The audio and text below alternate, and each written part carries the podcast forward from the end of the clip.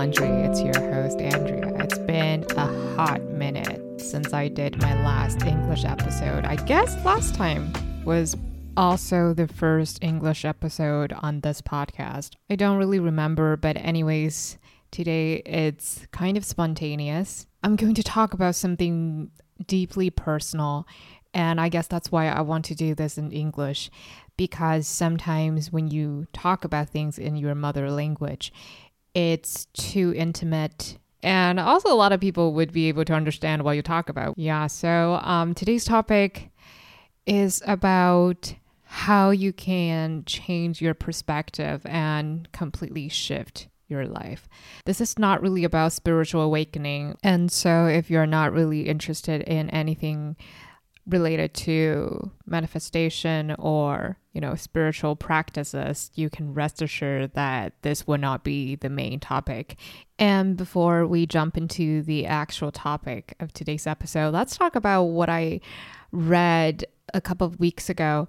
I read this really interesting novel called dark matter and this novel is about a physics professor who enters this multi universe world. Is this the right terminology? I don't really know. But anyways, since since now everybody knows about, you know, this multi universe different timeline kind of concept, I guess it would be really easy to process the premise of this novel. So basically, this protagonist Jason, he accidentally gets kidnapped by this really strange man and he enters this new world where everything seems to be the same, but he basically loses his son and his wife. And in this new reality, his wife is actually his ex girlfriend, whom he broke up with 15 years ago. So it's kind of like the what if he always thinks about in his original world. I hope I'm being very clear about this. But, anyways, in this new world, he's this renowned researcher and, you know, highly respected, and he is living a great life. But for the protagonist, Jason, he's like, Where's my wife and child? I want my family back. And he's so confused and so desperately wants to go to his own home.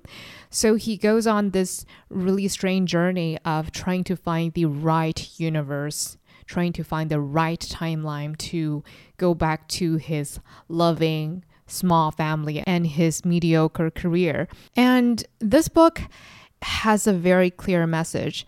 Like when you are reading it, you can't help but feel very grateful for your own life because you just don't really want to enter another reality where everything you know is slightly different or you know your career is like taking off but you don't have your best friends around you or you don't have your parents or your loved ones around you. Like you just cannot take it if you just experience this drastic shift or if you just get this thing that you've always wanted.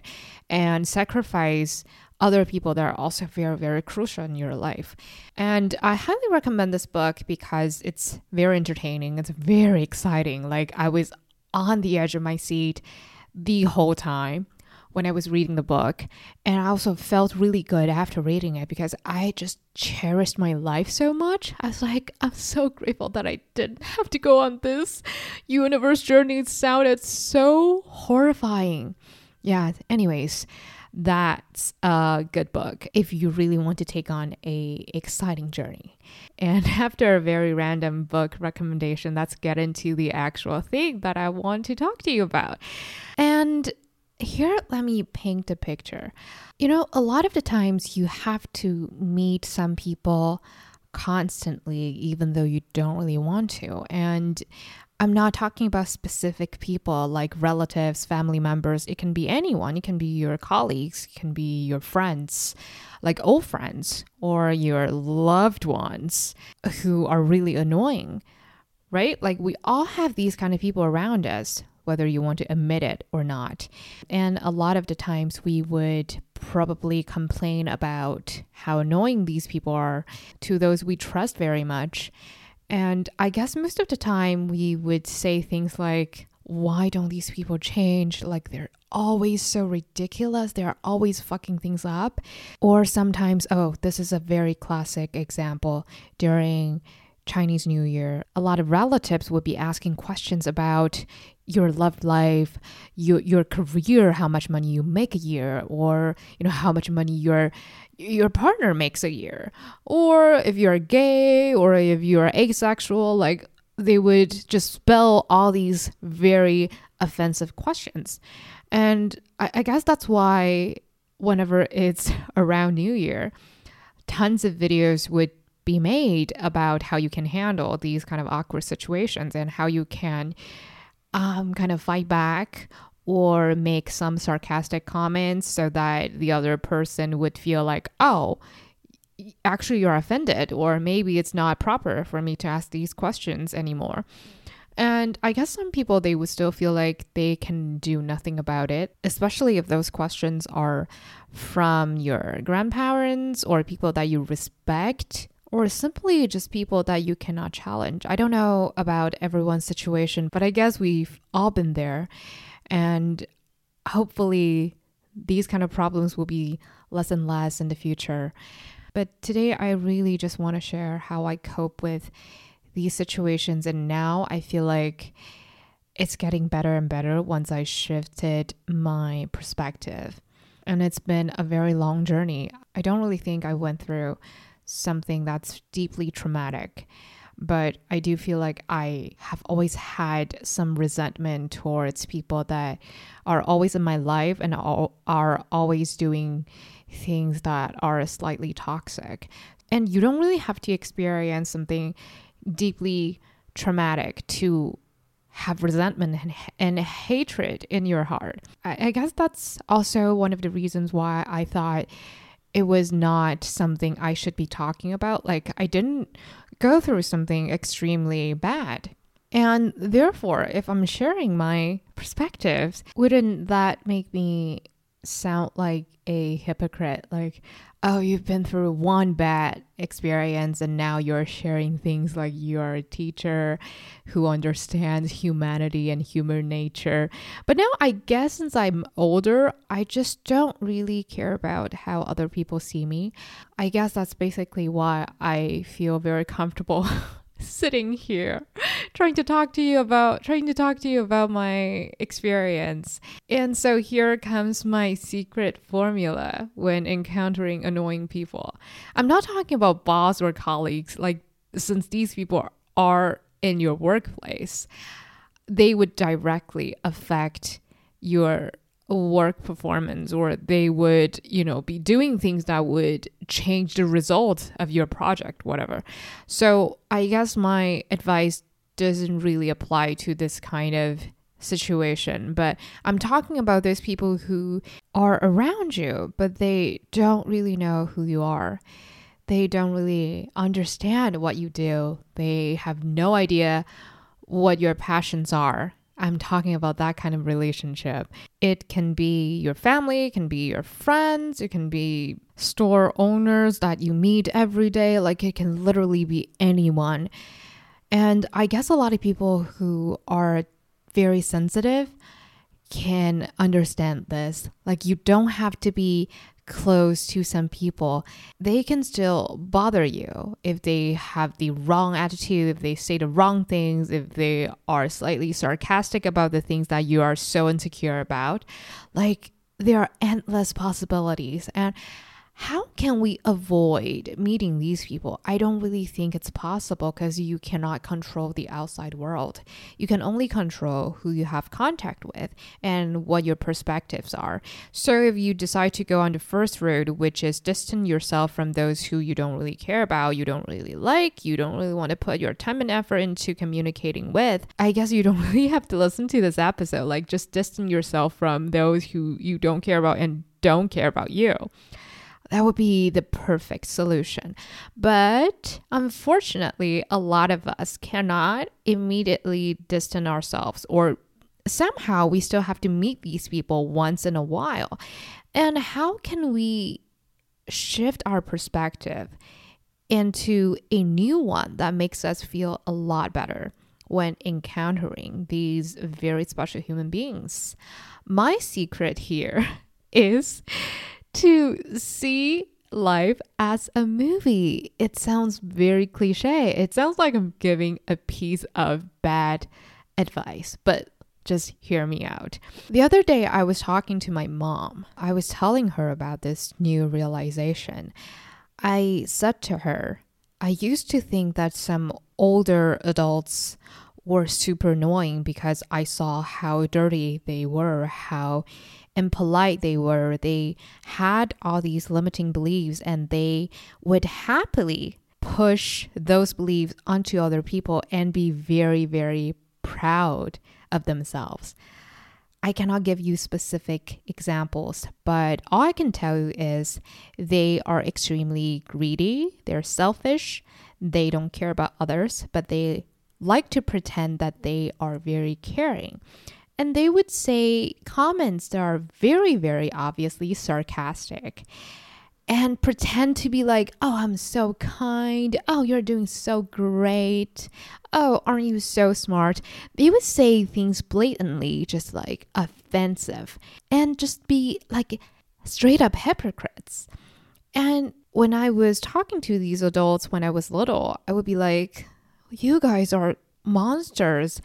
Like, I just couldn't bear it. Of course, my facial expressions were always very, very calm. Like, I would be like, oh, thank you. Oh my gosh, you are such a good person. Like, I would always make comments like this. But later, I would talk to my friends about, you know, I met this person and, you know, this person is just so horrible. This person is so greedy. I never want to be someone like this. The the problem is I had hatred and I don't really like this feeling of having resentment and then give this energy to other people. Even though my family and friends are very willing to take the energy, take the burden from me, and discuss my feelings with me, I personally just don't really want to do this. I think this behavior is turning me into someone I despise. And so these years, I try really hard to figure out a way to kind of just like change things up. And yeah, back to the things I was telling my mom about. I then said, when I was talking to these adults who are a lot older than me, I realized that, wow, these people are getting older and older. They are making more absurd comments about the society, about different groups of people. They are making fun of others and think that they are the funniest people on earth. And in the past, I would be so pissed off about everything I see. But in the past few years, I started to step away from the situation. I start to slowly become Nick Carraway in The Great Gatsby. Like I'm in the world, I'm in the story, but I'm also an outsider looking in. And I freaking love that feeling because that way I can slightly distance myself, but I'm not disengaging myself from the reality. I'm still living in the moment. I'm still conversing with people. I'm still observing what is going on. But inside my consciousness is just seeing things as they are and I'm not making any judgment. And when I do that, I realize that I actually really appreciate this. And by saying I appreciate, I mean that when you see people getting older and older, you realize that there's an end to things. Like we are human beings, there's an end. People all die in the end. And we are kind of like playing this part in this world. And there are some things that we cannot let go of. For example, maybe for some people, being a villain or saying sarcastic things makes them feel alive or makes them feel better. When you see where they're coming from, you instantly just feel a slight empathy, or at least you pity these people, and you would think that, you know, I don't really know how many times I can see you doing things like this. Of course, I'm not talking about like watching your family members killing others. If that's the case, call the police. I'm just talking about like people who have toxic traits. They're not doing anything physically to you, but they're trying to manipulate you mentally. I'm talking about these kind of people. Like when you see them and you really see where they're coming from, you just understand how pathetic they are. I felt like I was watching a bunch of infants talking, like they had these basic needs. They wanted to be seen, they wanted to be cared about, they wanted attention. They did everything to people around them just so that they could get a slight reaction or they could make you feel miserable. And then they could make sure that you know they are alive. They are making an impact although a very bad impact indeed. And I don't know, this whole realization just makes me feel a lot better right now. If you really think about it when you watch a movie and every character is like kind and supportive, beautiful and wholesome, I don't really know if people will be entertained. Like, if we talk about some popular shows nowadays, for example, like You or The White Lotus or um, other sitcoms that I really love, for example, like Brooklyn Nine-Nine, Superstore, these shows, they have the most annoying characters of all time. Like, I think every good show has at least one to two characters that are deeply annoying. Maybe they had their reasons, or maybe they don't. They're just straight up assholes. I don't care. But if you think about it, those people are the things that we love talking about the most. We love discussing why they're doing things. We love analyzing these people and we make these characters into memes. We use them all the time. Like if we don't see them in a drama, maybe we will be like there's nothing to watch here. And so now I decide to look at these people who I used to consider to be helpless and like extremely annoying to be characters that are necessary for a extraordinary movie production. And if they gradually become better and better I guess it will also be a nice ending. Like wow in the end we can all live peacefully together. That would be something I'm very excited to see. But if they don't you know we all need villains in a movie, like especially in Marvels, we need these characters, so maybe I should thank them. I know this whole mindset shift is very ridiculous. I know a lot of toxic people can make actual traumatic impact on people. I know it's something that I cannot change. And I'm not saying that you can just instantly shift everything if you see them as villain characters or see them just like annoying people in sitcoms. I'm not saying this can solve your life problems. Here I'm talking about people you don't see eye to eye and they actually cannot make any impact on you if you don't let them. When they become powerless in your life, gradually you will have the bravery, you will have the power of saying things that are in your heart. For example, if you don't want to be a pushover, you want to set boundaries, you can first shift your ideas about those people. And I think later you will have the ability to say everything you want to say, whether it be, you know, can you stop joking about these? Or, you know, actually, I don't really find this funny. Or, yeah, thank you for complimenting me. I'm actually very capable at doing what I'm good at. You know, thank you for seeing me as the superstar. I'm using sarcastic compliment as an example because I think a lot of people, when they see you, become successful, when they see you achieve a little goal, they will be like, wow, you're so famous, you're a superstar. When you're earning so much money, you're a millionaire. Like a lot of people make comments like these. They want to embarrass you, and sometimes they would just want to shut you up. They want you to say, no, no, no, no, no, I'm actually not that great. You know, actually, I failed a couple of times. They want you to say things like this. But now I guess I have thick skin. I'll just admit everything. I'll be like, Thank you. Yeah, I do really think I'm amazing. I do really think I'm a supermodel. Thank you so much. Of course, I know I'm being dramatic, but I feel like the best revenge would be taking all the compliment and know that you you are a gem. You worth a ton and this is actually very helpful.